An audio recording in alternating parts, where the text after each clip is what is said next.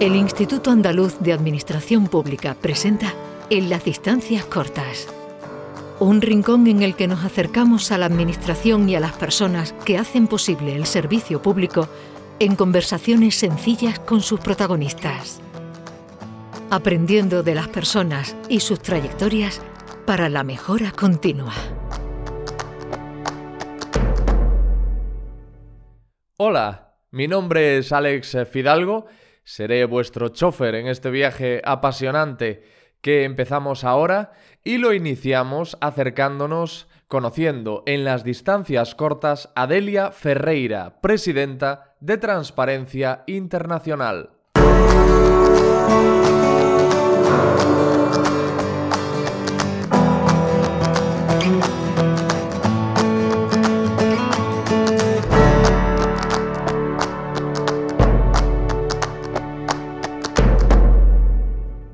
Hola. Hola, ¿qué tal? ¿Me escuchas? Te escucho eh, estupendamente, Delia. Qué bueno, qué bueno. Un gusto Eh, hablar contigo. Igualmente, muchas gracias por aceptar la invitación y por ser la madrina de este proyecto tan ilusionante que vamos a llamar En las distancias cortas. Pero muy bien, no sabía que iba a ser la madrina. ¿Qué honor? Eres la madrina, eres la, prim- la primera protagonista. Ah, perfecto, qué bueno. Yo leí la, la idea de lo de las distancias cortas y eso me pareció muy bien, pero no sabía que lo estaban lanzando ahora. Sí, sí, sí. Eh, antes de nada, ¿de tú o de usted? Porque ya me estoy tomando No, unas no, de, de tú o de, yo te diré de, de vos, Bueno, claro. pero sí, sí, hagámoslo informal. Antes de nada, Delia, eh, Sí. ¿puede ser que tengas ascendencia gallega? Eh, sí, por, por algún abue- bisabuelo, digamos. Eh, mi abuelo era de Castilla, Ajá, eh, el abuelo Rubio. sí. Eh, y los Ferreira, mm, dos o tres generaciones antes de, de mi abuelo, venían de la zona, pero no sabemos bien si venían de Portugal y llegaron por los Ferreira a Brasil o si venían de Galicia, eso no lo sabemos, pero mi gran conexión con España es mi abuelo, o sea, yo soy segunda generación eh, en, en la línea de mi madre, mi abuelo era de Almarza. Ah, de, de-. Alma- Almansa. Almarza. Almarza. Es- Ah, vale. Cinco vale. casas, cinco casas en Castilla. Ah, Y bueno, sigue una, estando, una sigue estando. Sí, y así que esa es mi conexión familiar. Y después yo estudié en Madrid, así que, mm, viste, Lo cuando sé. uno hace su estudio en, en una ciudad queda muy vinculado. Luego, luego te preguntaré, porque además eh, estuviste en Madrid en un momento muy especial. Estamos hablando de 1983. Luego te preguntaré. Pero para Eh, empezar. Estuve, eh, digamos, me fui en el 83, pero llegué en el 81. Así que Ah, fue, bueno, o sea, claro, lo viviste todo. Vale. fue la, la crisis del desempleo, del, ¿cómo le llaman? Ustedes no le llaman desempleo, le- del paro. Del paro. El Sí, pero- paro en el 92 y todo eso, sí. Pero Pero antes de, maravilloso. Antes de, de- de hablar de, de esa parte de tu vida, quería preguntarte, ahora en estos tiempos modernos y más con, con la pandemia de por medio, están en boga las aplicaciones para conocer gente. Yo me imagino que ahí en Argentina también estas eh, aplicaciones de teléfono pues, pa- para socializar, cuando- en estos momentos en los que tenemos la movilidad pues muy limitada. Y, Sí. y- y cuando empiezas a conocer a alguien, una de las preguntas eh, principales es ¿a qué te dedicas? Y Sí. ¿Cómo, cómo contestarías tú en una situación así? Es decir, ¿a, a qué se qué dedica? Delia Ferreiro? A, a trabajar incansablemente por, por una mejor democracia para todos, libertad, esencialmente libertad, eh, si Ujú. tuviera que elegir una cosa. Eh, formalmente te diría, trabajo como la presidenta de la mayor organización anticorrupción en el mundo y he dedicado eh, digamos, toda mi vida a esto, o sea que con distintos sombreros siempre, porque creo que esa es una de las, de las ventajas que yo tengo sobre otra gente probablemente, es que no es, he hecho academia y universidad, investigación y publicaciones, pero he trabajado en el Congreso de la República durante 15 años, he trabajado en el Ministerio del Interior, he trabajado en la Gobernación de Córdoba, he trabajado en las ONGs, he trabajado con los organismos internacionales como consultora independiente, digamos, y me parece que esa experiencia enriquece cada, cada cosa que tengo que hacer o decidir o cuando tengo que hablar. Em, a mí me parece que eso eh, enriquece. Y una cosa, vos sabés que este año así, hablamos así informalmente. Sí, por favor, por favor, yo no sé de hacerlo de otra forma. Dale, buenísimo. Este año yo quedé varada en Berlín, ahora pude volver en diciembre, ya, ya volví a casa, pero estuve todo el año en Berlín en un pequeño estudio eh, que me alquilé por mi cuenta porque no podía cargar a la organización con, bancarse la directora que no había podido volver por la pandemia. Eh, así que me alquilé un pequeñísimo aparto hotel, un estudio, y me pasé todo el tiempo allí conectada, o sea, sentada en la misma silla, que era incómoda, eh, durante un año. Pero claro, durante un año. Madre mía. Y sí, porque yo había llegado, había ido en, enero para hacer Davos y Bélgica, que tenía en Bruselas otras cosas. Volví por una semana a Buenos Aires y, eh, o sea que estuve enero prácticamente todo tres semanas, volví una a Buenos Aires, segunda semana de febrero ya estaba ahí, tenía que volver a fin de marzo a Argentina vuelos cancelados y bueno, después hasta el 30 de septiembre habían extendido la posibilidad de quedarse eh, y después venía la asamblea del movimiento, que era a principios de noviembre, y era la primera vez que iba a ser completamente virtual. Nosotros tenemos 112 países representados, más miembros individuales en otros países, o sea que era un súper evento virtual que era imposible que yo manejara sola con mi laptop y la conexión de internet de Argentina. Así que ahí decidí quedarme para estar con el equipo en la secretaría en ese evento y después volvió la cuarentena más estricta, así que bueno, ya hisopado mediante pude llegar a Argentina. Y bueno, fue un año donde hubo mucho trabajo, te diría que yo he trabajado como chair de, como presidenta de Transparency más que, en años anteriores y trabajaba bastante. Eh, por esto de que vos podés estar eh, en Nueva York, en Andalucía contigo, después mm, estoy en Buenos Aires y dentro de dos horas estoy en México o en Asia Pacífico, donde sea, al clic de la máquina. Entonces hay mucha más actividad que cuando tenía que subirme a un avión, viajar y demás. Pero volviendo a ese tiempo de mucho trabajo, pero también tiempo para reflexionar, me puse a, reflexionar cómo había sido mi carrera. Yo tengo 64 años y empecé, eh, publiqué mi primer libro antes de recibirme de abogada, digamos. Escribí mi primer libro antes de, recibirme de abogada. ¿En el 84 eh, o no? Eh, en el 84 se publicó la tesis, que es ah, el principio de buena fe. En el 82, creo, eh, se publicó mi primer libro que fue sobre el derecho a la intimidad. Y ese lo había escrito siendo todavía estudiante eh, para, para, un concurso del Colegio de Abogados.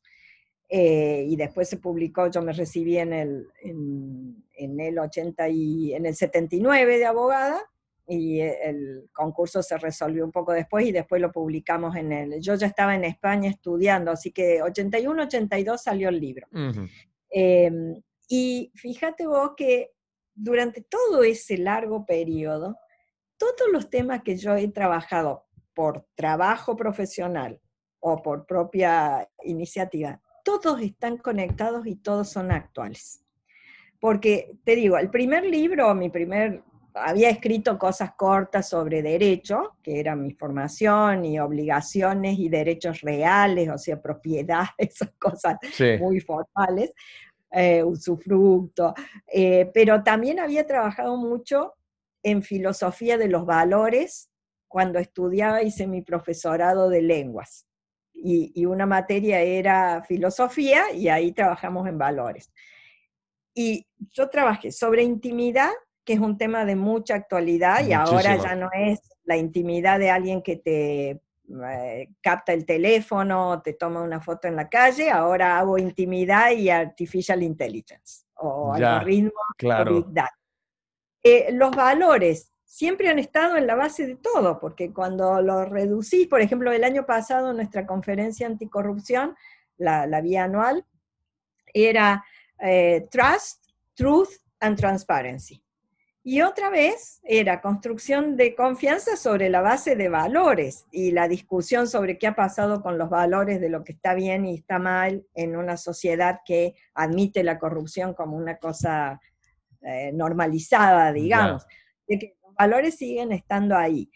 Los principios de, de gobierno transparente y gobierno democrático y elecciones limpias y financiamiento de la política, que ha sido otro tema donde yo he seguido escribiendo desde que volvimos a la democracia en Argentina y me tocó estar en la organización del primer recambio democrático de presidentes en la Secretaría de Asuntos Institucionales del Ministerio del Interior y ahí me tenía que encargar del financiamiento de las campañas, de financiar las campañas con el dinero público, o sea que todo lo que yo revisaba tenía que ver con eso, a raíz de lo cual, por supuesto, mi mentalidad de research eh, se puso a estudiar y empecé a publicar sobre financiamiento de la política. Otro tema que sigue estando en la agenda de todos los países, cambiando temas, porque avanzamos un poquito, cambiamos algunas leyes, hacemos más transparente algo y aparece otra ventana de oportunidad. O sea que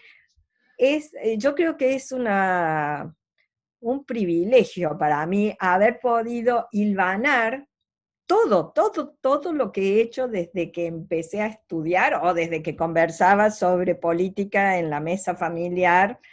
Eh, el otro día hablando de los sistemas electorales y acá estamos volviendo a discutir cosas ridículas, pero estamos volviendo a discutir en Argentina, y, le comentaba a un periodista que mi primer trabajo sobre sistemas electorales fue cuando volvimos a la democracia en el 73. Yo estaba en quinto año del secundario, el último año, y eh, vengo de una familia política, abuelo diputado, padre funcionario, bisabuelo fundador del partido de la Unión Cívica Radical, el partido de Alfonsín, o sea que muy, muy política. En mi casa se hablaba de estos temas en la mesa, desde, que yo tengo memoria en, en, la escuela primaria, cuando fue el golpe contra Ilia, esos eran los temas de conversación. Y en aquel año del 73 volvimos a la democracia y yo organicé una, una serie de clases explicando todos los sistemas electorales para mis compañeros de curso en la clase de instrucción cívica, que era una materia que teníamos, y, organizamos una elección simulada, porque en, mi casa, por mi abuelo, había hasta las urnas reales que se usaban para depositar los votos en los años 40. ¿Y lo tenías en casa? Estaba en el garage de mi abuelo. Entonces yo saqué la urna de madera, una cosa antediluviana, eh, pero estaba en el garage de mi abuelo, así que fui con eso y habíamos hecho los votos con el equipo que trabajaba, de colores, distintos partidos. Después explicamos cómo se distribuían las bancas en la Cámara de Diputados de la Nación, cómo se elegían los senadores, porque ese era el tema nuestro de volver a la democracia ese año, aunque no votábamos todavía en esa edad, porque nos faltaba, eh, nos faltaba años, teníamos que tener 18 para votar. Eh, pero bueno, o sea que ese tema, después de las elecciones, se transformó en otro tema sobre el que escribí, hice charlas, asesoré gobiernos, asesoré partidos, o sea que eh, he sido muy afortunada en eso y además me apasionan esos temas. Entonces es un placer. Quisiera tener más tiempo para, hacer más de eso.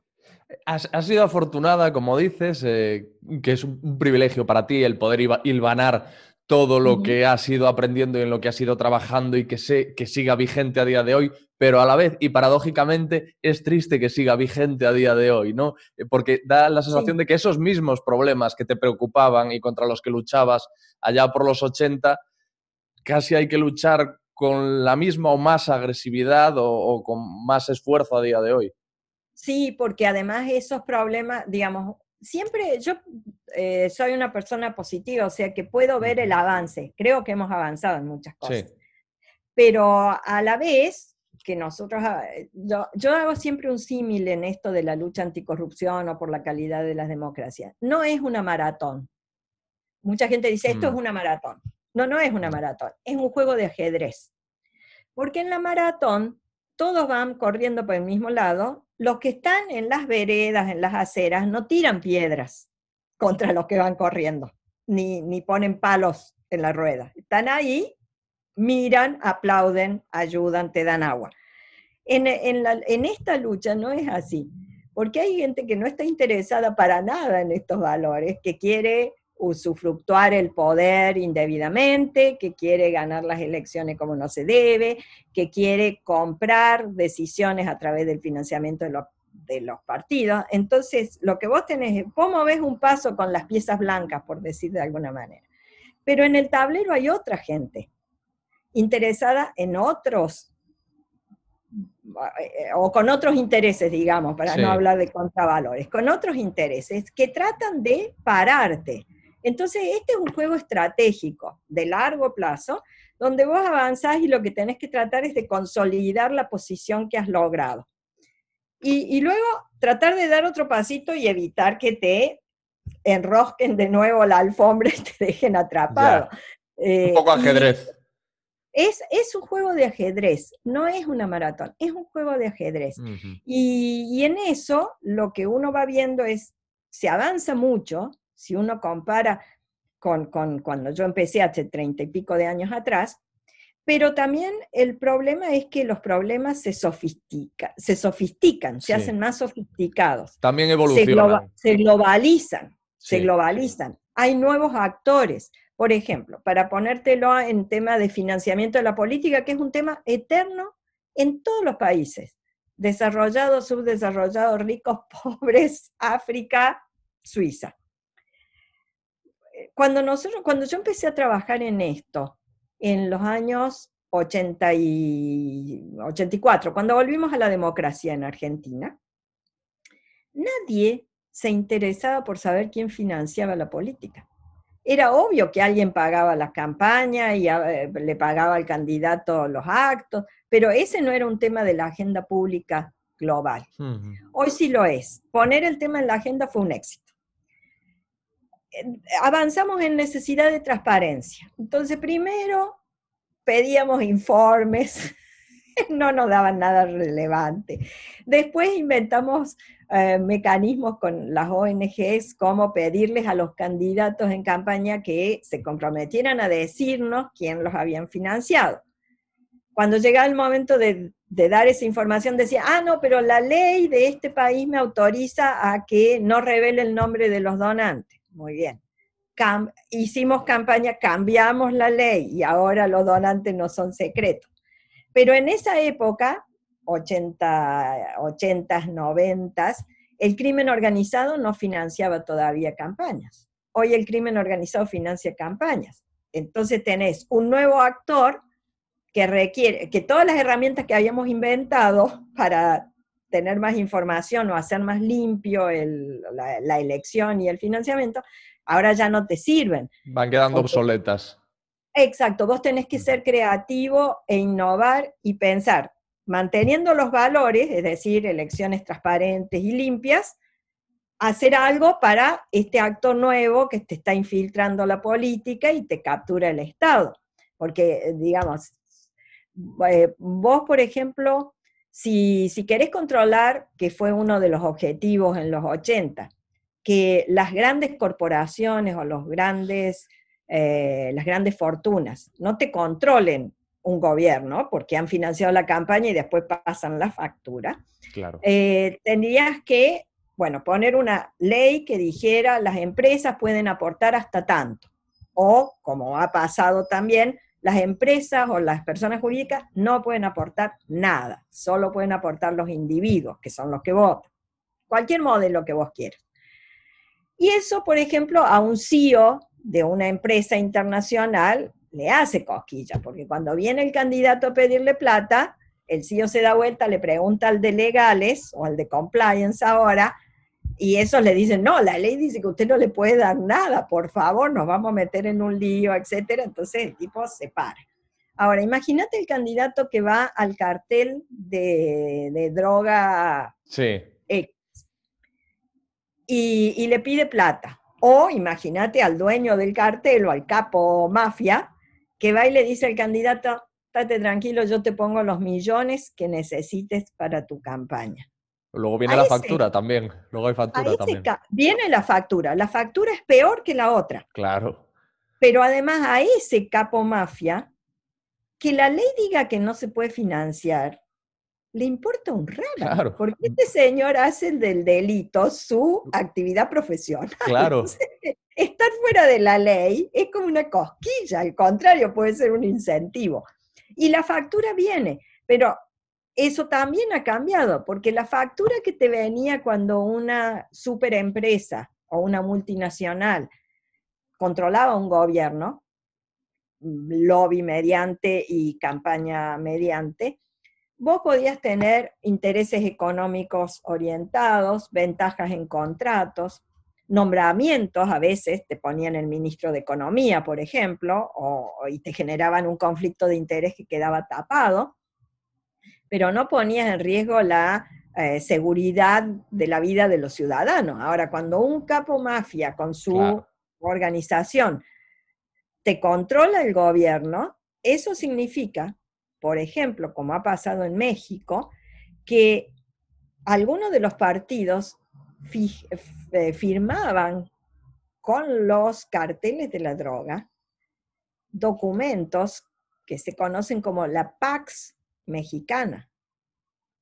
Y eso significaba que usted me financia mi campaña, yo voy a hacer la vista gorda, no voy a perseguir, pero usted se compromete a no vender drogas a 200 metros de una escuela, por ejemplo, o usted se compromete a que periódicamente me va a dar algún dato que permita que mis fuerzas policiales, cuando yo sea gobierno, puedan hacer un superoperativo agarrando un camión que transporta droga en la mitad de una ruta.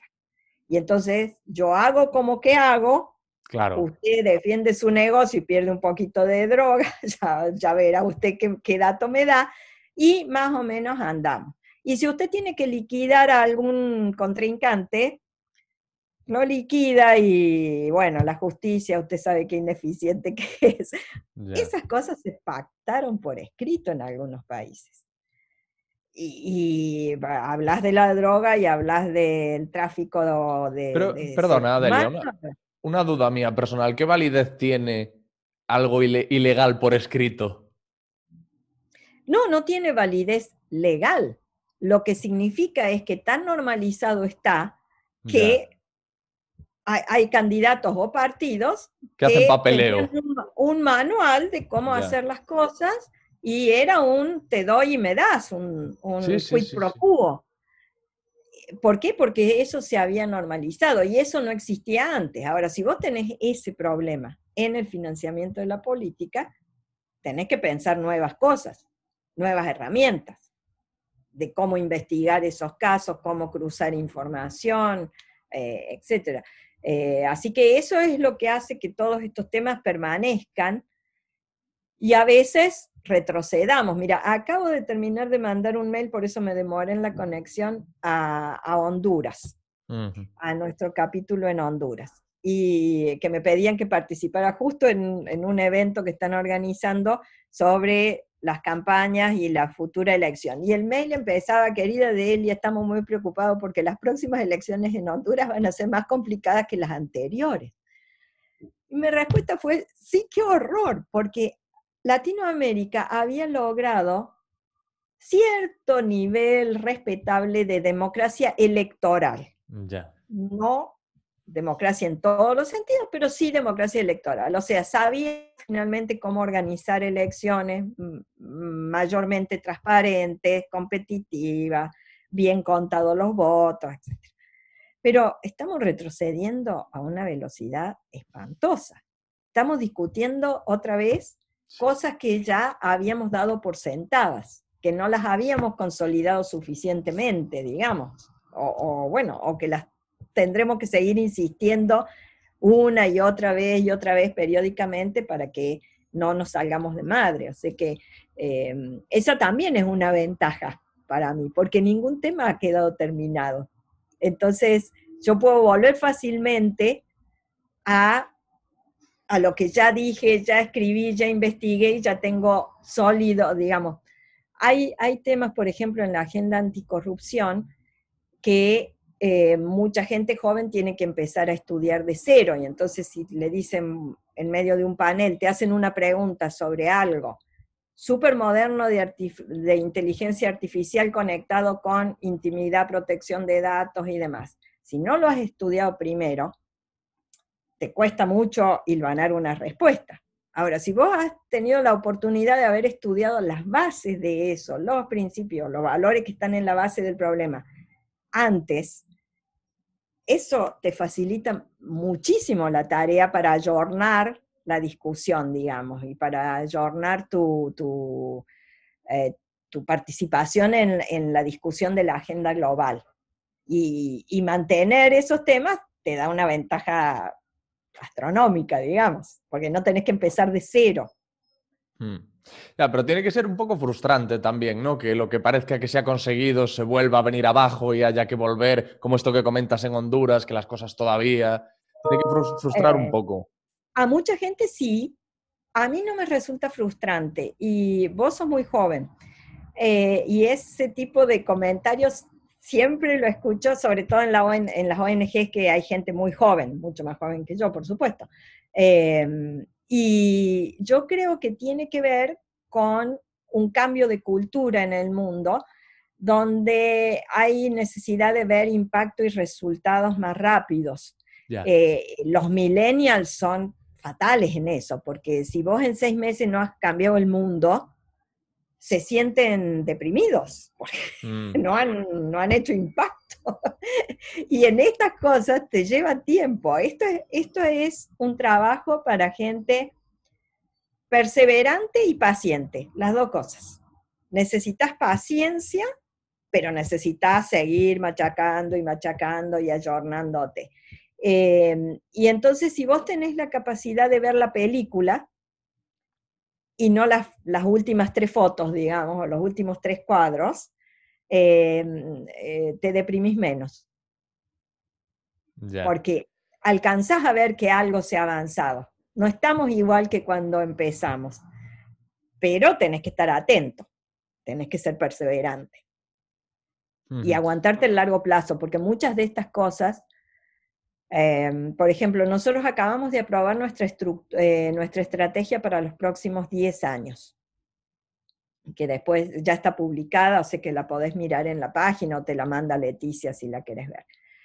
Eh, y ahí, bueno, fue una discusión que organizamos en dos etapas. Una primera, que fue una discusión de nuestra visión 2030, que se hizo antes del COVID, en el año anterior y sin embargo, con el COVID, que fue el año donde desarrollamos la estrategia, digamos, muchas de las cosas que habíamos visto y detectado hablando con mucha gente en el mundo, se hicieron o se aceleraron o se hicieron más patentes.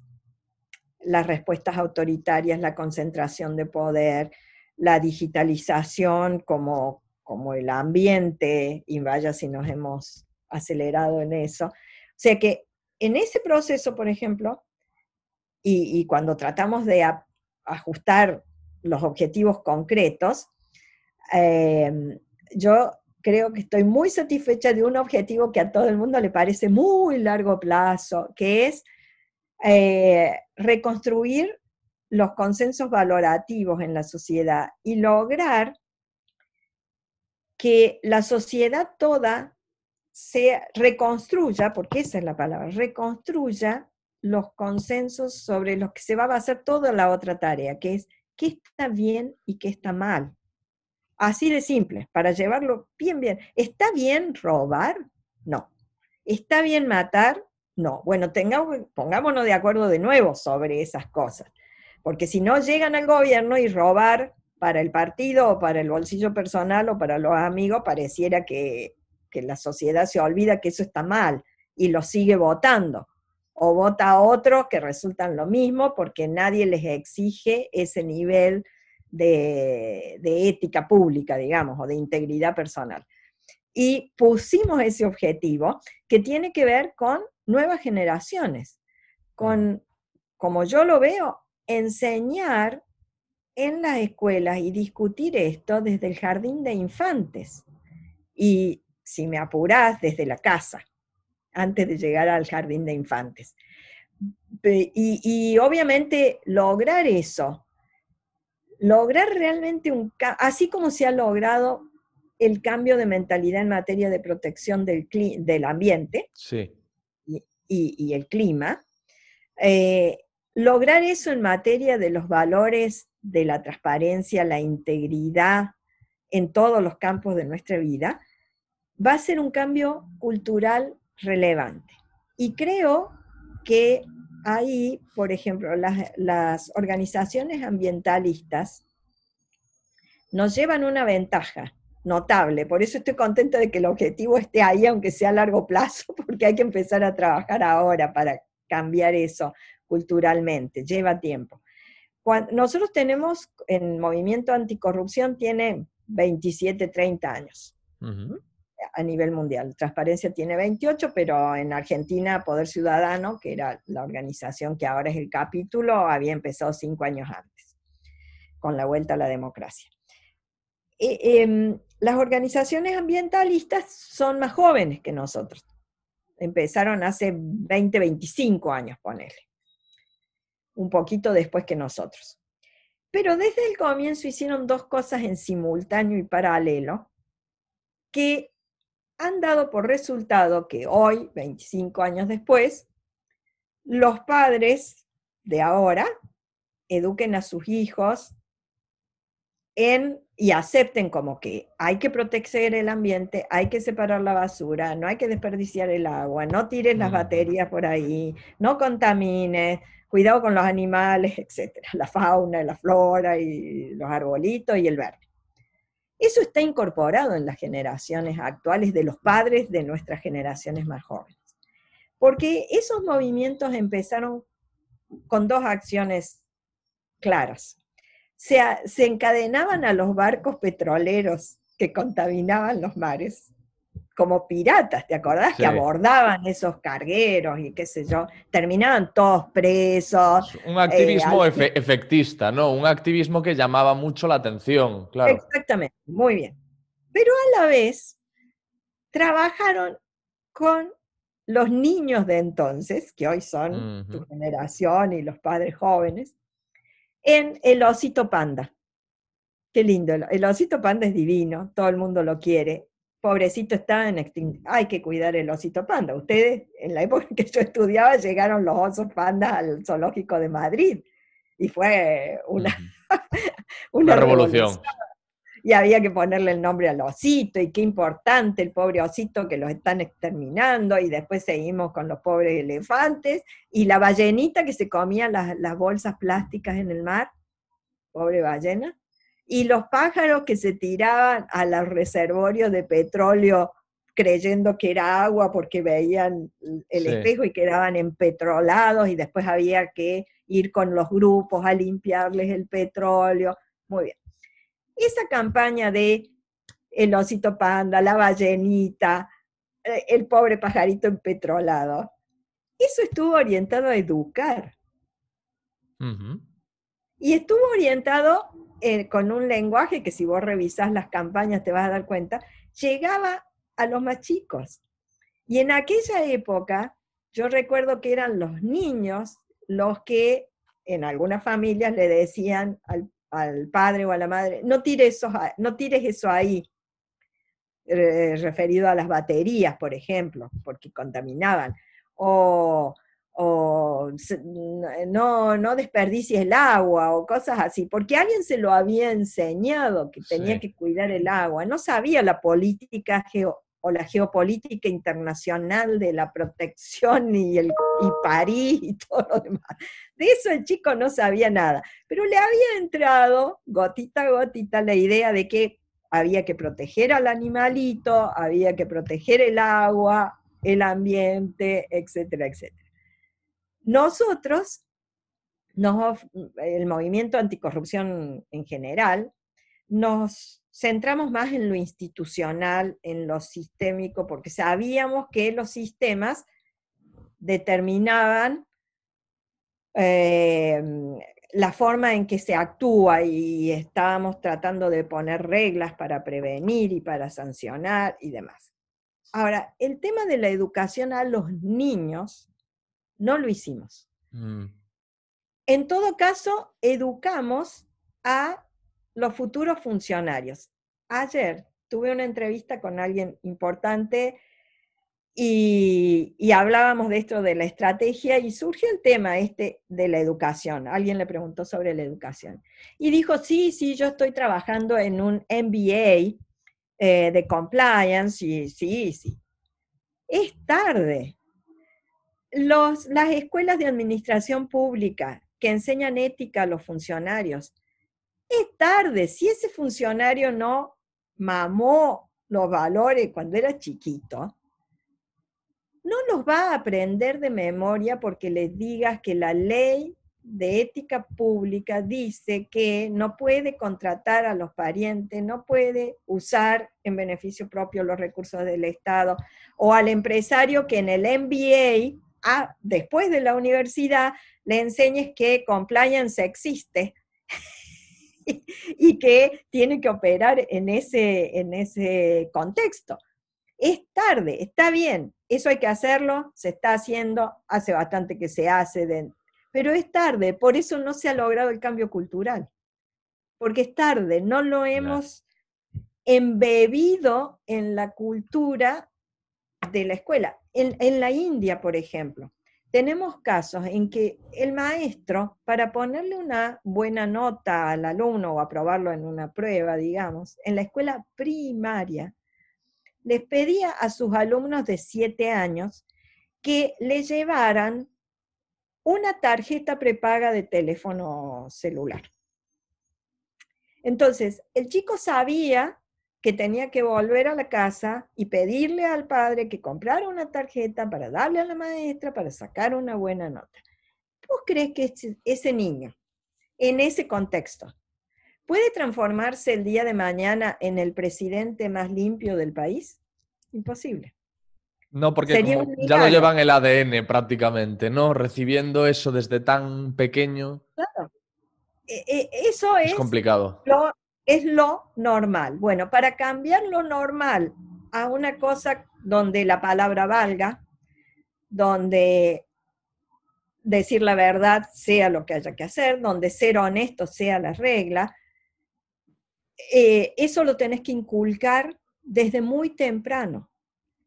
Y no solo en palabras, lecciones o dibujitos y pruebas, sino con, el ejemplo. O sea que tenés que tener montado un sistema donde vos educás a los jóvenes, a los niños en eso, y les, tenés que asumir un compromiso de mostrar ejemplo, de ser modelo. Lo mismo pasa con la participación de las mujeres en la vida política. Si vos no tenés modelos, a nadie se le ocurre que vos podés desempeñar un rol importante en el futuro porque nunca viste nadie como vos represente en esa posición. Entonces, es un tema muy complejo que requiere mucha paciencia, mucha paciencia. Y es importante que finalmente lo hayamos nosotros en nuestra estrategia puesto, porque yo creo que eso puede hacer un, un cambio.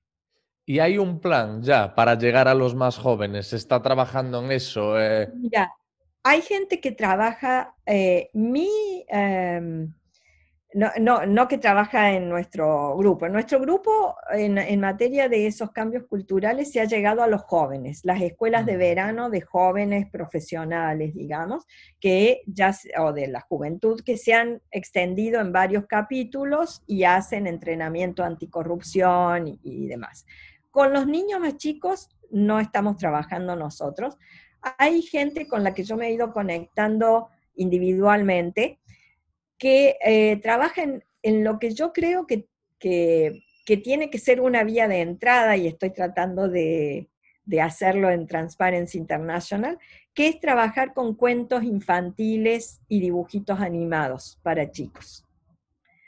Eh, porque así como vos podés transmitirles muchas cosas en otro sentido, también podemos empezar a transmitirles integridad. Y algunos dicen, bueno, Eh, no, pero ¿cómo le vas a enseñar a un chico integridad? ¿Cómo, ¿Cómo le enseñas a un chico conflicto de interés, por ejemplo? Y es absolutamente fácil. Te, pongo un ejemplo. Vos tenés una clase donde, y en muchos países del mundo pasa, eh, la maestra es a su vez la madre de uno de los alumnos. Eso pasa en muchos, a lo mejor no pasa en España porque tienen un gran equipo docente y podés poner al alumno en otra escuela, o, pero en muchos países pasa. La madre. No, sí, sí, yo estudiaba con una niña que era hija de una, de una profesora. Muy bien. Supongamos que esta profesora tiene que eh, dar un uh, premio al mejor alumno. Y se lo da a su hija, que puede ser la mejor alumna. Vos le preguntás al resto de los compañeros, ¿te parece bien que sea la mamá de María la que decida el premio?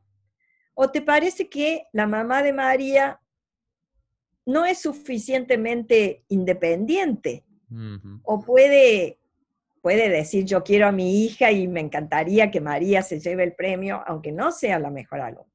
Y ponete del lado de María, María a lo mejor es la mejor alumna. Pero si el premio se lo da su mamá, todos los demás van a pensar que se lo dio porque es la hija de, y no porque es la que es la mejor alumna. Y eso lo van a pensar los compañeros y no la van a tratar igual y ni la van a tratar igual de bien y probablemente en términos eh, académicos deslegitimen el resultado de ese concurso.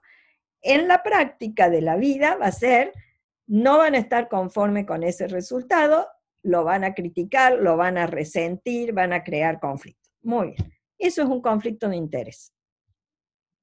Liso y llano. ¿Se lo podés explicar? Sí, se lo podés explicar. El padre, para ponerlo en los varones, el padre que es el árbitro de un improvisado eh, partido de fútbol.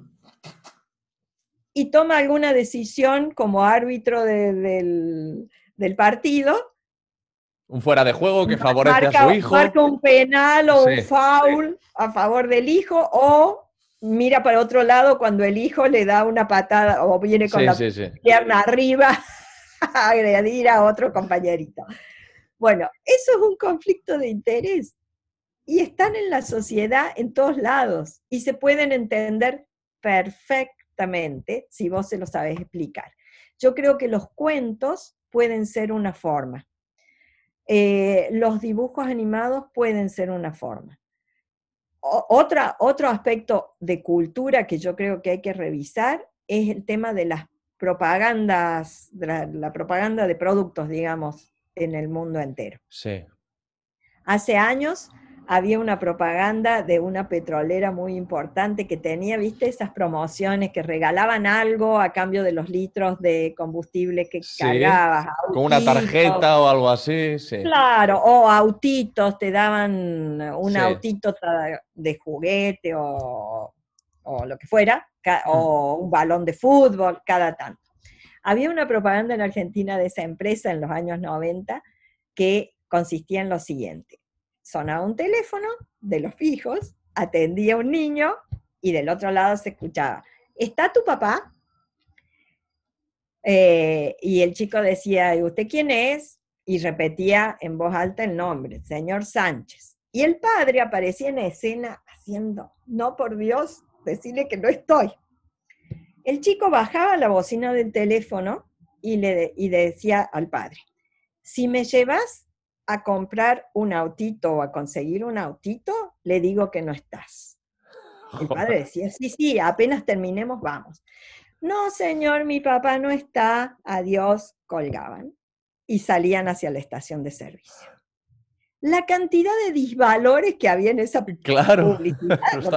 claro, porque era el hijo extorsionando al padre, el padre pidiendo... Utilizando al hijo, claro, el padre utilizando al hijo. Utilizando al hijo como cómplice. Era un horror. Pues traté de decirle eso al jefe de asuntos institucionales de la empresa. No me entendió lo que les quería decir. La propaganda sigue estando y se usó con las distintas promociones. Y como esa te puedo decir mil otras que fui descubriendo y guardando en mi carpeta de propagandas nefastas. no porque, no porque fueran intencionadamente malas. Querían ser graciosas, supongo. Reflejaban una realidad en muchos hogares. También, también. Pero si vos tenés una herramienta de comunicación como esa, bueno, ¿por qué no hacemos un concurso de gente que haga propagandas que transmitan valores y no disvalores?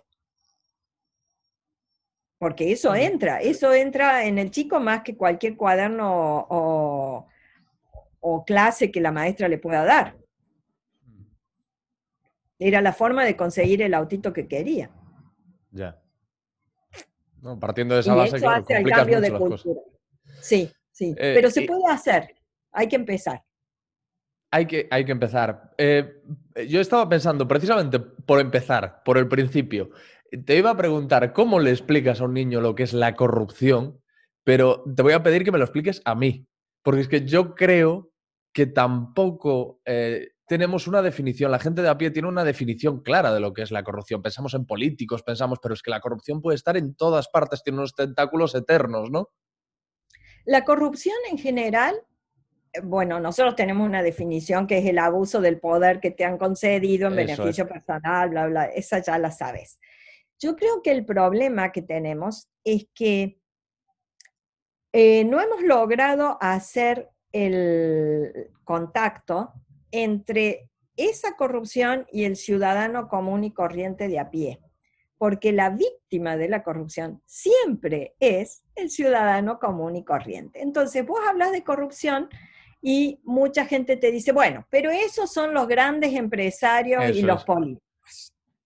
Claro, pero cuando esos grandes empresarios y esos políticos o los capos mafias se ponen de acuerdo, el que se queda sin hospital sos vos, el que se queda sin trabajo sos vos, al que se le cae encima el puente que estuvo mal construido sos vos, tus hijos, tus padres, somos nosotros.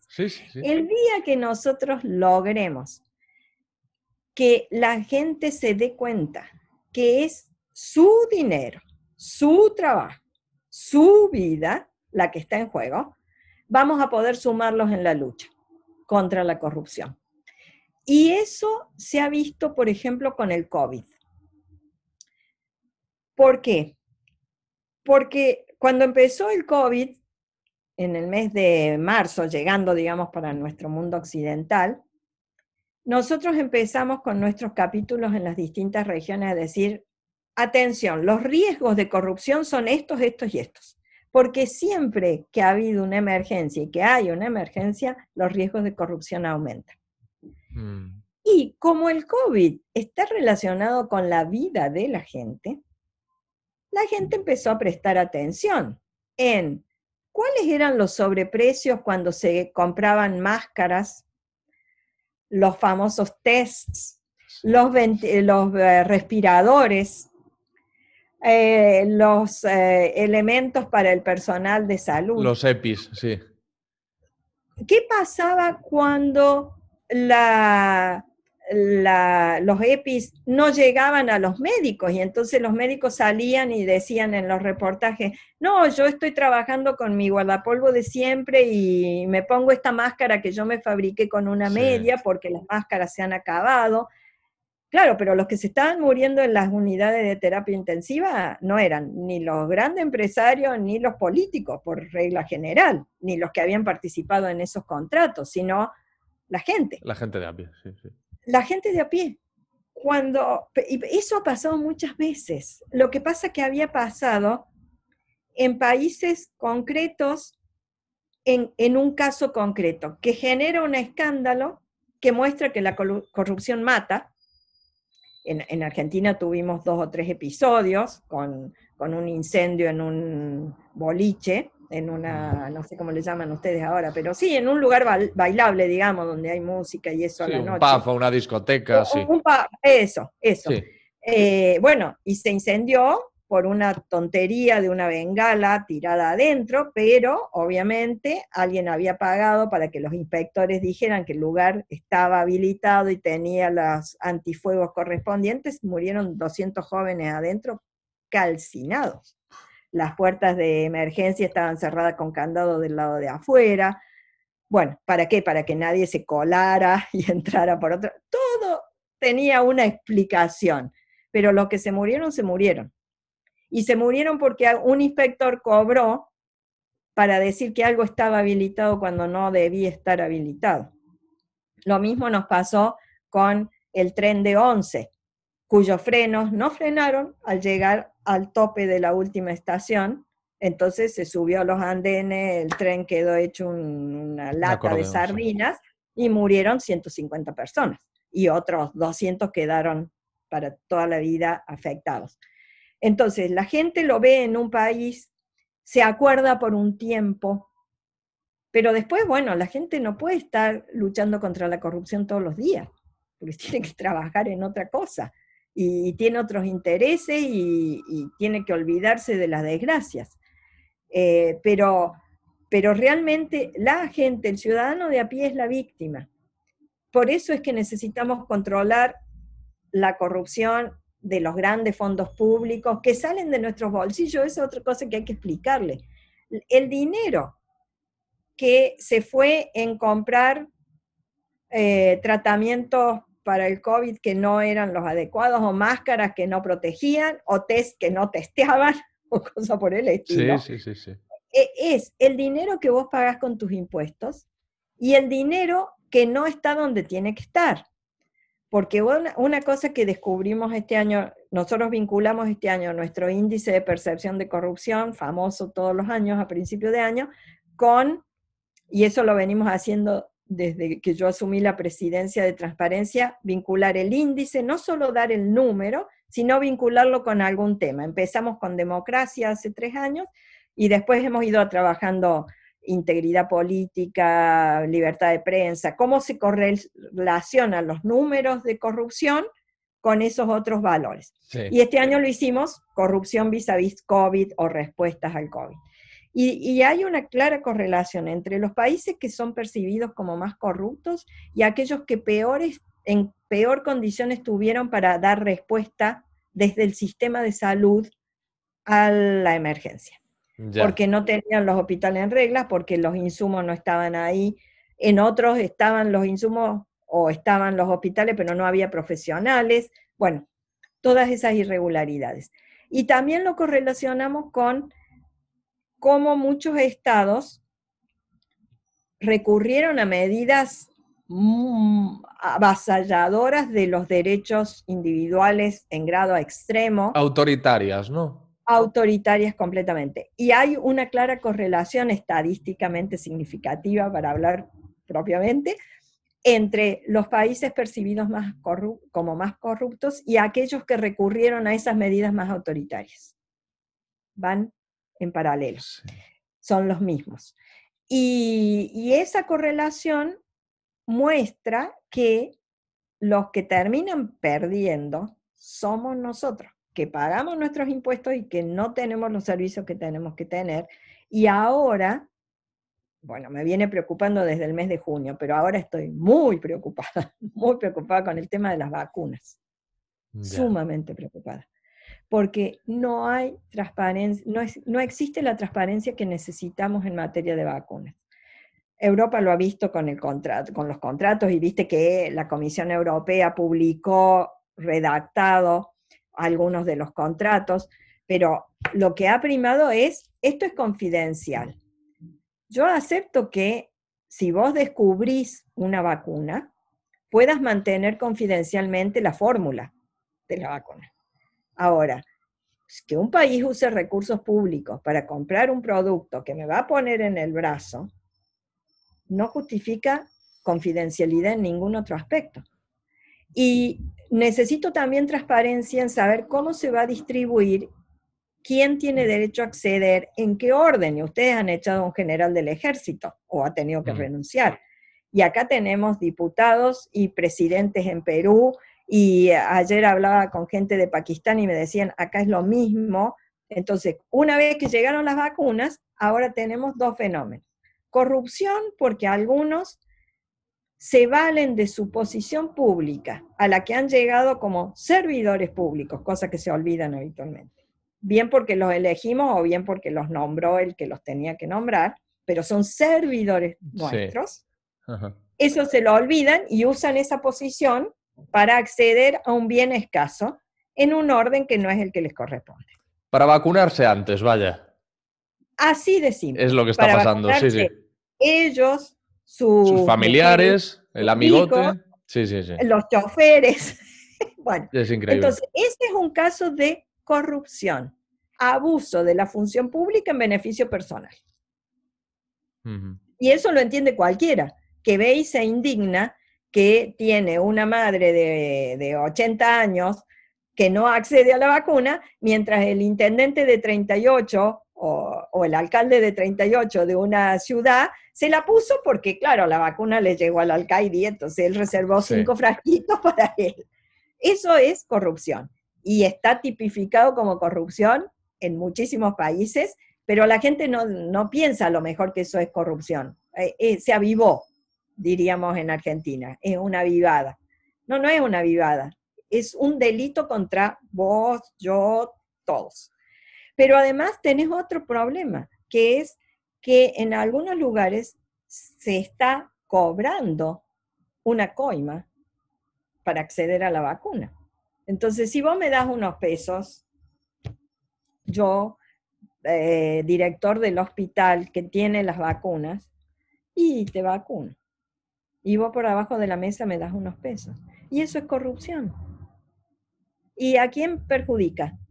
A los que están haciendo la cola afuera. Es tan sencillo como saltarse la cola para entrar a un partido de fútbol o al banco o, hacer la cola para obtener un bien escaso. Hay 10 naranjas a repartir, hagan la cola, se forman 50 y algunos se empieza a colar porque quieren naranja. No, las naranjas son para los 10 primeros. Mira, cuando esto empezó, em, cuando ya se dijo que las vacunas empezaban a ser aprobadas, eh, yo todavía estaba en Berlín, y eh, le preguntaron a Merkel en un reportaje cuándo se iba a poner la vacuna. Y contestó simplemente, cuando me toque el turno. Cuando me toque el turno. Yo lo posté en Twitter inmediatamente sin decir simplemente Merkel, cuando me toque el turno. En, en nuestros países o en muchos otros países del mundo, ¿qué han hecho?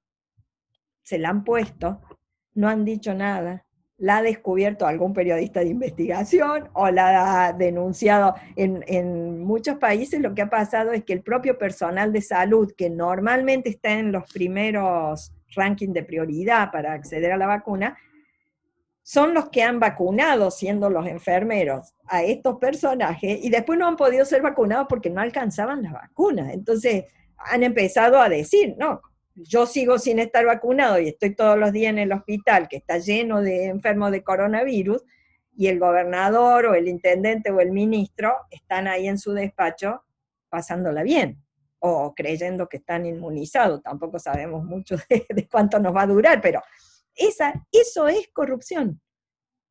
Eso es corrupción y lo entiende todo el mundo. Lo que no podemos hacer es olvidarnos de eso, porque en muchas sociedades el problema es que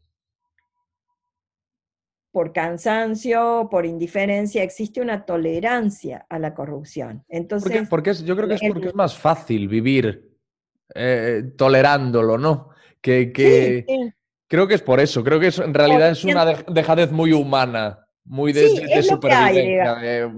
Yo, no lo voy a cambiar, pero, pero si todos decimos yo no lo voy a cambiar, no lo vamos a cambiar. Ahora, si cada uno hace su pequeño esfuerzo simplemente de estar consciente de que eso está mal. O sea, no pedimos que se embanderen ni que salga a la calle ni nada. Ahora, cuando vea la noticia de que el supergeneral se vacunó porque es el supergeneral aunque no le correspondía, necesitamos que piense qué mal está eso. Qué mal está eso. Porque si sigue pensando roban pero hacen, que es muchas veces la, la mentalidad, o eh, roban pero rebalsa, como dicen los mexicanos. Si me tienen que robar, prefiero que me robe este, que eso lo he escuchado yo mucho. Y digo, Dios mío, qué triste pensar así. Claro, pero, pero si seguimos así, le estamos generando el caldo, el caldo de cultivo. Por eso que creo que la educación puede ayudar para que, así como muchos individualmente o organizándonos, decimos, eso está mal, destaquémoslo, tratemos de convencer a la gente. Cuanto muchos estemos convencidos de lo mismo, vamos a poder mover la aguja en otro sentido. Y cuando movamos la aguja en otro sentido, los políticos van a ofrecer otra cosa, porque ellos quieren llegar al poder. Y los tenemos que votar nosotros. No llegan porque son marcianos ahí. Los votamos y los sentamos en esas sillas nosotros, los ciudadanos. Entonces, el día que nosotros digamos, sí, yo voy a votar, pero voy a votar otra cosa. Hmm. Y vamos a votar masivamente por otra cosa. Te aseguro que los partidos políticos van a ofrecer otra cosa y van a limpiar su, propia estantería. Pero a veces uno, y eso, eso se escucha mucho, uno piensa, pero hay, opción buena, tenemos opción buena. Porque estamos acostumbrados a votar a los menos malos. Construyamos opciones buenas, exijamos, exijamos, siempre hay alguna opción que es un poco mejor o que es menos malo, pero si yo entro en la dinámica del clientelismo. Y bueno, sí, pero mira, este, este roba, debe robar, porque además también existe eso de todos son iguales. No todos son iguales, no todos los políticos son iguales, pero también existe la percepción esa, todos son la misma porquería. Entonces me da lo mismo cualquiera porque todos son la misma porquería. Y no es así. Entonces tengo que empezar a discriminar. Y, y, pero si pienso así y digo, bueno, pero sí, este, que es igual de porquería que el otro, eh, es amigo, entonces a este puedo llegar y, ¿te acordás? Me, dio un puesto para, el hijo.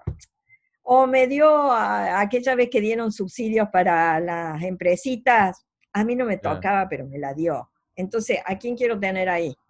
Al que me beneficia. Soy parte del problema. Soy parte del problema si pienso así. Mm. Y paralelamente, es, eh, sorprendente y, lamentable, pero paralelamente a esa tolerancia hacia los que están arriba hay como una intolerancia hacia los que están a tu nivel. Y digo esto porque te he escuchado hablar, y me parece especialmente preocupante, te he escuchado hablar mucho de la desconfianza interpersonal, que es incluso mayor la desconfianza interpersonal que la desconfianza hacia la clase política. Sí, sí, eso se refleja en todos los estudios de opinión pero desde hace mucho. Vos venís viendo confianza en las instituciones. Eh, empieza por la iglesia, ponerle en algunos países, la prensa, y viene bajando los gobiernos, los ministros, los parlamentarios, el Congreso, el Parlamento y los partidos políticos, siempre, siempre, los últimos. Bueno, y ahí entonces la gente habla sobre las instituciones, la falta de confianza en las instituciones. Pero hay que seguir mirando porque probablemente esa misma encuesta que estás leyendo, o si no, algún otro estudio, te dice que vivimos en sociedades donde no confiamos en nosotros, no confiamos en el otro, porque no sabemos, no nos hemos puesto de acuerdo, ni está escrito y aceptado, qué está bien y qué está mal. Entonces, cuando durante mucho tiempo no hacía falta, si dos personas se ponían de acuerdo en hacer algo juntas y yo te voy a vender esto a este precio, qué sé yo, se daban la mano. Eh, parece muy viejo, a la gente hoy no lo entiende. Pero ese darse la mano era suficiente para que acá había un acuerdo y las dos partes lo iban a respetar. Y yo sabía que el otro iba a respetar y el otro sabía que yo iba a respetar. Esa confianza estaba basada en que los dos sabíamos que no respetar eso era ilegal o era falto de ética. Y ese era un valor porque no estaba bien no respetar los acuerdos. Volviendo a, lo simple, simple, simple de bien y mal. Bueno, y ese acuerdo tácito, porque nadie decía, bueno, fulano, Vos pensás que está bien no cumplir tu palabra. No, yo no pienso. Eso no se discutía. Fulano y Mengano en ese acuerdo sabían que era de, de honor cumplir la palabra. Lo daban por sentado. Ahora no se puede dar por sentado eso. Entonces tenés que firmar 520 mil cláusulas con el abogado correspondiente y estás sentado sobre alfileres todo el tiempo porque no sabes si del otro lado van a respetar, no van a respetar, te van a dejar colgado, vas a tener que ir a un juicio para hacer cumplir el contrato, etcétera, etcétera. Habría menos problemas si pudiéramos sentarnos a acordar lo que está bien y lo que está mal y aceptar que todos vamos a, sin necesidad de que haya una ley formal, vamos a aceptar ciertas reglas de juego y las vamos a cumplir. Pero como no podemos confiar en el otro, y en, hecho, de hecho, eso es lo que se refleja en los estudios, no hay confianza, porque hay desconocimiento, porque existe mucho, mucha percepción de que hay gente que engaña a otro en beneficio personal, porque yo estoy primero que todos los demás. Mm. Eh, todas esas cosas hacen que no haya confianza entre las personas. Entonces, ¿cómo podemos pretender que después confiemos en, lo, en el presidente de la República o en el primer ministro o en el presidente del gobierno, en el caso de ustedes, o en los legisladores? Es que es una, la base de la pirámide ya está podrida, los que, lo que, los que estamos abajo. Además, uno piensa que cuanto mayor sea la desconfianza interpersonal, necesariamente menor es la solidaridad. Obviamente, porque ¿cómo voy a trabajar en conjunto si no confío? Para que haya solidaridad tiene que haber confianza, todos juntos en pos de un objetivo que a lo mejor me beneficia a mí, pero, pero beneficia más al colectivo que a mí mismo. Pero para eso tengo que tener confianza, porque si me, monto en un operativo solidario eh, y, no tengo confianza en el que está al lado ni en el del otro que está cinco pasos más allá, bueno, tal vez no me monto en ese operativo. Tal vez no me sumo a esa iniciativa.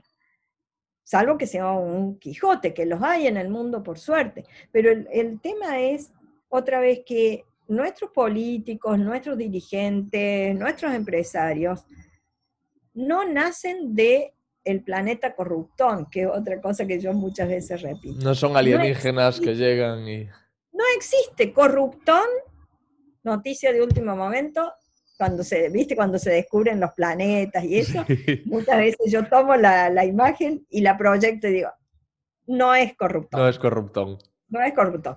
No existe ese planeta donde hay un problema de gravedad, caen todos los corruptos porque viven en corruptón, acá la Tierra, porque el planeta se disolvió o no, no, no los podía sostener ahí, y se dedican todos a la política o a los negociados. No, los políticos somos nosotros. Los hermanos, los parientes, los primos, uno mismo, eh, los compañeros de estudio, los alumnos que hemos tenido. Somos nosotros. Entonces, si vos estás en una sociedad donde no confiamos en el de al lado, donde nuestro principal objetivo es uno mismo, no el conjunto, y mm. creemos que nos podemos salvar solos, ¿cómo pretendes que ese tipo o esa mujer, cuando llegue a la posición directiva, va a actuar distinto? Si lo hemos educado en esta sociedad, si ha visto estos modelos, si ha aceptado estas reglas y ha normalizado que esta es la forma de actuar, o como dicen los chicos más jóvenes, es lo que hay. Bueno, yo no creo que, eh, soy consciente de que es lo que hay, pero creo que hay que cambiarlo. Claro. Y para eso necesitamos convencer a mucha gente que quiera cambiarlo. Es lo que habrá si no hacemos nada. Es lo que podemos decir. Es que venimos repitiendo eso hace 30 años. Claro, claro. Tomemos conciencia que somos responsables también del cambio. Delia, tengo que preguntarte, en el índice de percepción de corrupción, ¿cómo está España? Eh, ahora te digo exacto, para no equivocarme la cifra. Vos sabés que cuando venía para conectarme con, dije, voy a tener a mano la cifra porque me lo va a preguntar y me olvidé, me olvidé de bajar el cuaderno. Pero mm, te digo, el, el promedio en Europa está bien alto y ahora te busco España, si es que la tengo acá.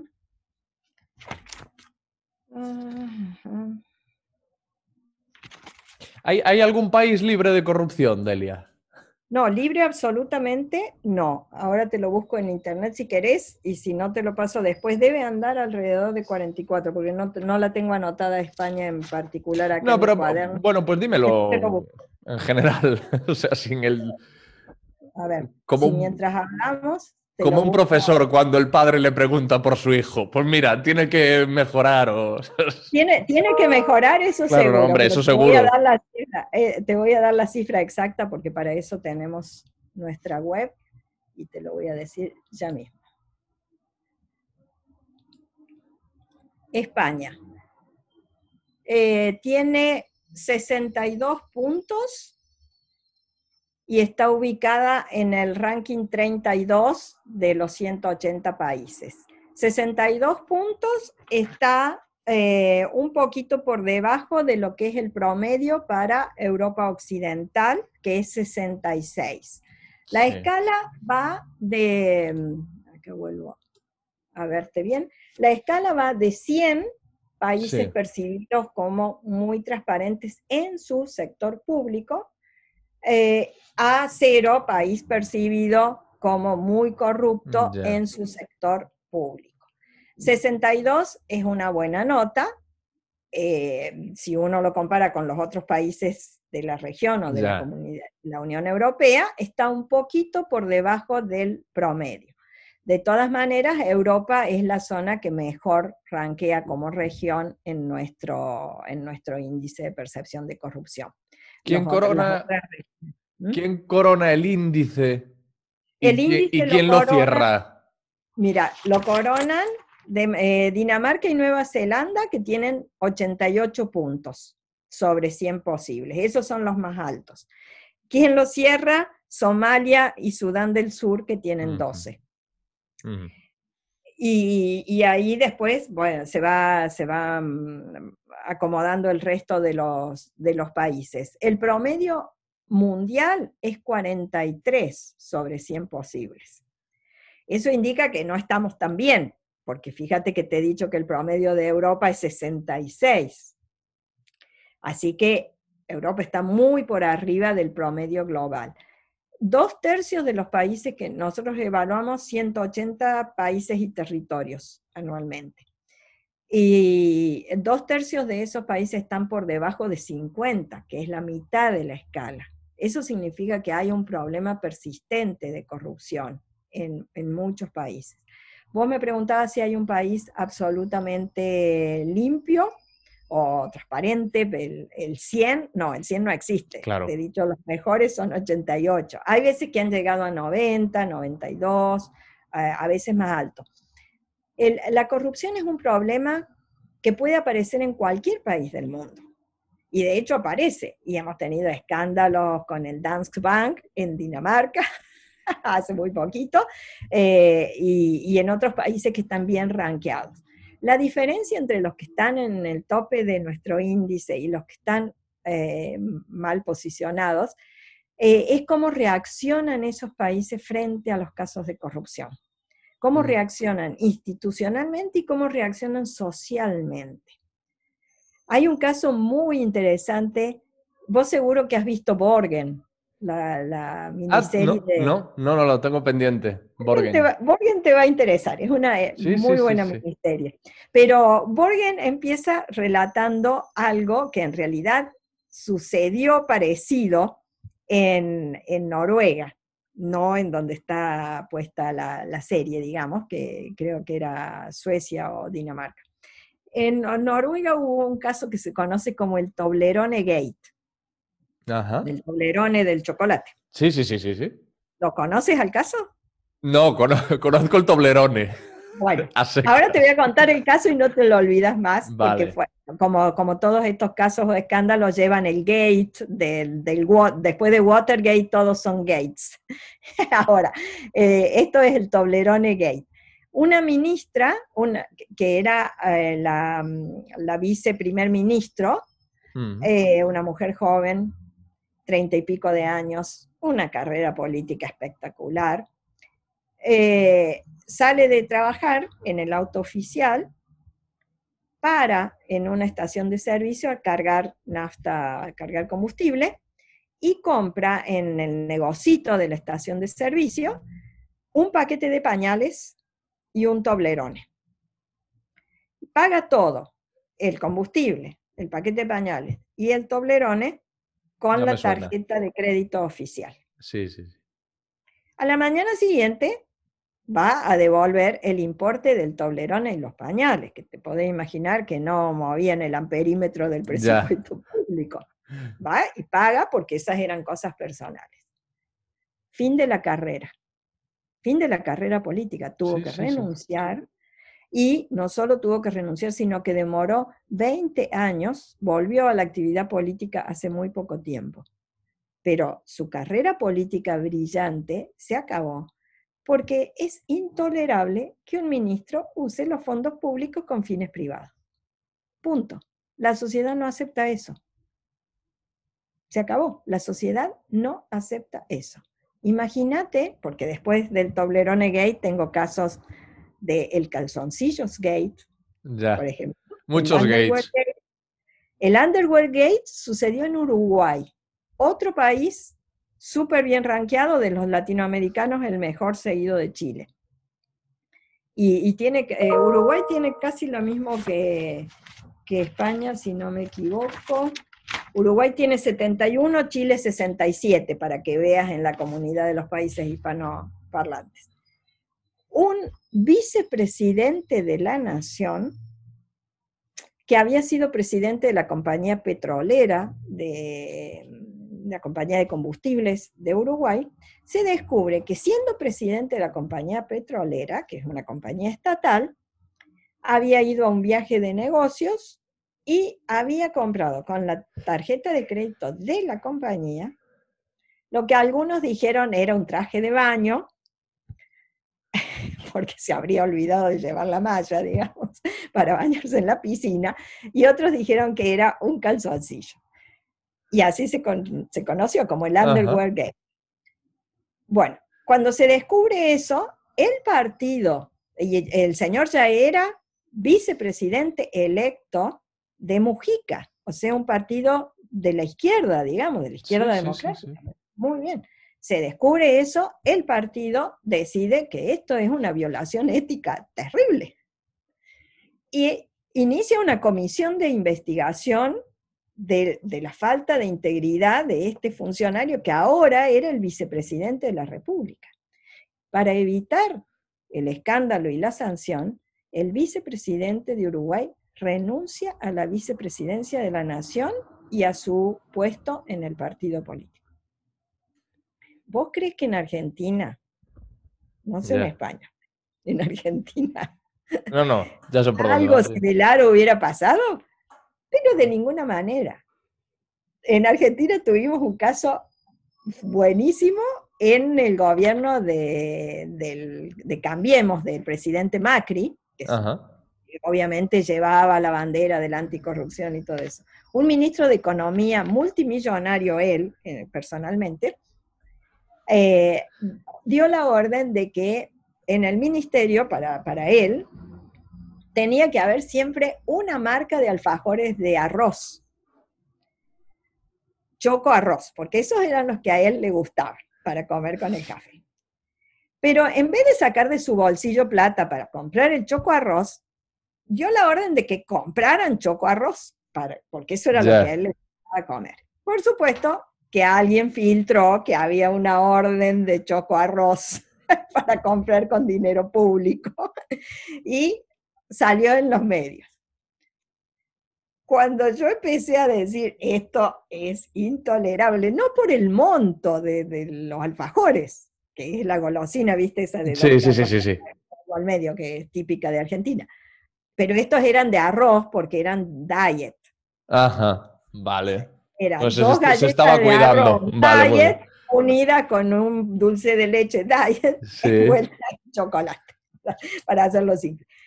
Que con el diet, con, con, los productos diet también hay un problema de transparencia, pero bueno, eso no... También, también las etiquetas. Ese eso no es ahora el tema, pero... Claro, pero, pero volviendo al alfajor gate, cuando yo empecé a decir esto es inaceptable, la respuesta, pero de mucha gente, del gobierno y de la sociedad en Twitter, los que me contestaban, era, Delia, no vamos a hacer lío por un alfajor. De hecho, el ministro siguió ahí hasta que renunció por inútil, pero, eh, pero no, por el, no por el hecho del alfajor. Y la sociedad no le dio ninguna importancia, porque era un alfajor. El otro era un chocolate y terminó con la carrera de un viceministro. Mm. Entonces, corrupción puede aparecer en Dinamarca, en Argentina, en Uruguay. La diferencia es cómo vamos a reaccionar cuando aparece el pequeño caso de corrupción y ni qué decir cuando aparece la gran corrupción. Claro. Y sobre todo porque, claro, es que la, la, premisa esa de, a ver, es que es un alfajor, a ver, es que son unos pañales. La premisa esa es peligrosa, porque entonces si no eres más radical, dices, ¿hasta dónde le podemos permitir? Entonces, vale, ¿Cuál es el punto? Claro, pañales y unos alfajores sí, y una PlayStation 5 pues lo vamos a dejar también. Claro, ¿dónde paramos? Y, el teléfono iPhone, porque vas y te lo podés comprar cuando vos como ministro en el país has dicho que no se pueden importar esos teléfonos, pero vas en visita oficial y te compras un iPhone con tu dinero, aunque sea con tu dinero, estás usufructuando tu posición y el viaje que te pagas con, el dinero oficial, en misión oficial, para ir a hacer cola en Nueva York, a la Quinta o a, donde, acá donde estuviera la tienda, ahora me olvido dónde está la tienda grande de Mac, para comprarte tu último iPhone, que prohibís que se compre en, en el país. Entonces, todas esas actitudes de abuso de la función pública son casos de corrupción. Pueden ser menos significativos que robarse mm, dos billones de dólares de un contrato petrolero y llevarlo a Londres, a la City, y esconderlo ahí y comprarte una mansión en, Oxford Street o, donde quieras. Mm. Puede ser más pequeño, pero es corrupción igual aunque sea chiquita. ¿Y, y dónde ponemos el límite? Porque dentro de los valores que tenemos que reconstruir está esta noción del servicio público. Son servidores públicos. Están para servirnos a nosotros. Y así como nosotros, si tenemos una empresa o tenemos un, un negocio en el cual le damos al cajero la posibilidad de cobrar lo que vendemos y demás, controlamos al cajero, no porque el cajero sea malo, sino porque es nuestra función controlar. Bueno, cuando le damos a alguien el presupuesto del país que se forma con lo que nosotros pagamos, aunque seas pobre porque pagas el impuesto al valor agregado en el último sachet de leche que compras, aunque sea un monto mínimo respecto al IVA que paga el gran empresario, estás pagando impuestos y ese dinero está para servirte. El que lo administra tiene que ser controlado porque es un servidor público. ¿Vos crees que en muchos de nuestros países los empleados públicos tienen la noción de servidor público? No. Tengo mi duda. Y en, definitiva, lo que estás diciendo tú, en materia de corrupción es todo o nada, es blanco o negro, no hay grises, no hay bueno, esto, no, no, no, o sea... Es que los matices pueden servir para la sanción que vos vas a aplicar. Claro. Al de los, al, de los alfajores, vos le podés decir, bueno, número uno, devuelva todo el dinero que gastó el Estado en sus alfajores. Le voy a poner una multa adicional. Y, y a lo mejor decido que tiene que dar clase pública de integridad o tomar un curso de integridad, ponele para exagerar. Ah. Pero usted puede seguir siendo ministro, pero tiene que hacer un acto de contrición, ir al público y decir, me equivoqué, no lo voy a repetir, etc. ¿Por qué? Porque eran los alfajores y era un monto pequeño. Al que se curró el contrato con la compañía petrolera, a ese lo meto preso y lo incapacito para ser funcionario público por el resto de la vida y le recupero todos los activos que compró con lo que ganó con la corrupción, entonces le confisco las casas, los autos, los yates, los aviones privados. Por el volumen del, del delito, digamos, por la magnitud del delito. Pero no, no reconozco que está bien en chiquito y solo mal cuando es grande. Porque hay algo de la esencia que está mal en los dos, que es aprovecharse de la función pública en beneficio personal. Bueno, Delia, eh, podría estar hablando contigo mucho tiempo más, pero tampoco no creo que tú dispongas de él y yo no me atrevo a robar. Nos hemos entretenido. Sí, hombre, yo, que te iba a preguntar por la movida madrileña, pero es que eso lo vamos a dejar para, otro, para otro momento. Solo quiero preguntarte una cosa más, y es que eh, yo imagino que la corrupción tiene tantos años como la civilización, o sea, prácticamente desde que el mundo es mundo y desde que los seres humanos empiezan a relacionarse, eh, habrá corrupción. ¿Podemos soñar con un mundo libre de corrupción realmente? ¿Es una meta... Eh, em, bueno, como todas las metas eh, de Benedetti, el, el, poeta uruguayo, te diría, ¿para qué sirve el horizonte? El horizonte sirve para que sigamos caminando. Ah, muy bueno. No vamos a llegar al horizonte, porque el horizonte vos te acercás y se va pero nos sirve para seguir caminando porque podemos llegar ahí.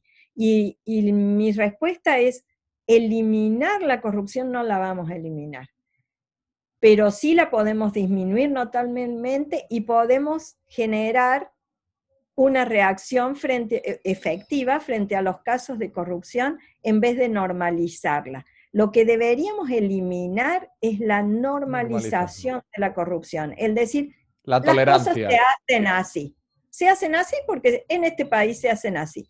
No, cambiemos eso. Y siempre habrá alguien que comete un ilícito. Para eso están los códigos penales. El código penal no es, que quiera que la gente mate a otros, pero sabe que alguna vez alguien puede querer matar a otro y puede terminar matándolo. Bueno, entonces tenemos la sanción y tenemos un procedimiento. Y esa respuesta frente a los casos que pueden aparecer es lo que debemos tratar de mejorar una vez que aceptemos que esa no es la forma en que debemos comportarnos. Y ahí tenemos que ser eficientes en hacer una sanción que sea efectiva, que se aplique en un tiempo razonable, no juicios de corrupción que duran 40 años o 30 años, que cuando terminas con, eh, condenando a la persona involucrada, ya nadie se acuerda de, qué se trataba el caso. Y esa persona es anciana ya y... Claro, y encima de anciana, o bueno, o se murió antes y entonces se extinguió la acción. Tenemos que tener procedimientos efectivos para saber reaccionar frente a la corrupción. Procedimientos efectivos institucionales y una reacción social, la no indiferencia. Yo hago siempre un símil que, que es simple y la gente se lo puede acordar. ¿Cómo se lucha contra la corrupción? Necesitamos más información, más integridad, menos impunidad y menos indiferencia. Es lo que yo llamo la fórmula de las cuatro I. Con eso habremos avanzado. Pues muchísimas gracias, Delia. Me ha encantado hablar contigo, me ha parecido súper interesante todo lo que hemos comentado, han quedado muchas cosas en el tintero, pero oye, si esto sigue adelante, siempre podemos volver a, a Cuando quieras, cuando quieras, porque ha sido realmente un placer conversar eh, contigo. Fue tan natural que no sabíamos si ya estábamos grabando o, qué era esto, pero ha sido un placer charlar contigo, así que cuando necesites cualquier cosa o seguir conversando, a tu disposición. Y si querés datos o eso, mándanos un mail y Leticia se encarga de mandarte. Estupendo, pues muchísimas gracias, Delia. Ya te, libero. Y, uno, y un honor ser la madrina de, las distancias, ¿no? en las distancias cortas, y el honor, por supuesto, es nuestro. Gracias por amadrinar el proyecto. Chao, chao. Un placer. Bye, bye. El Instituto Andaluz de Administración Pública presenta En las distancias cortas. Un rincón en el que nos acercamos a la administración y a las personas que hacen posible el servicio público en conversaciones sencillas con sus protagonistas. Aprendiendo de las personas y sus trayectorias para la mejora continua.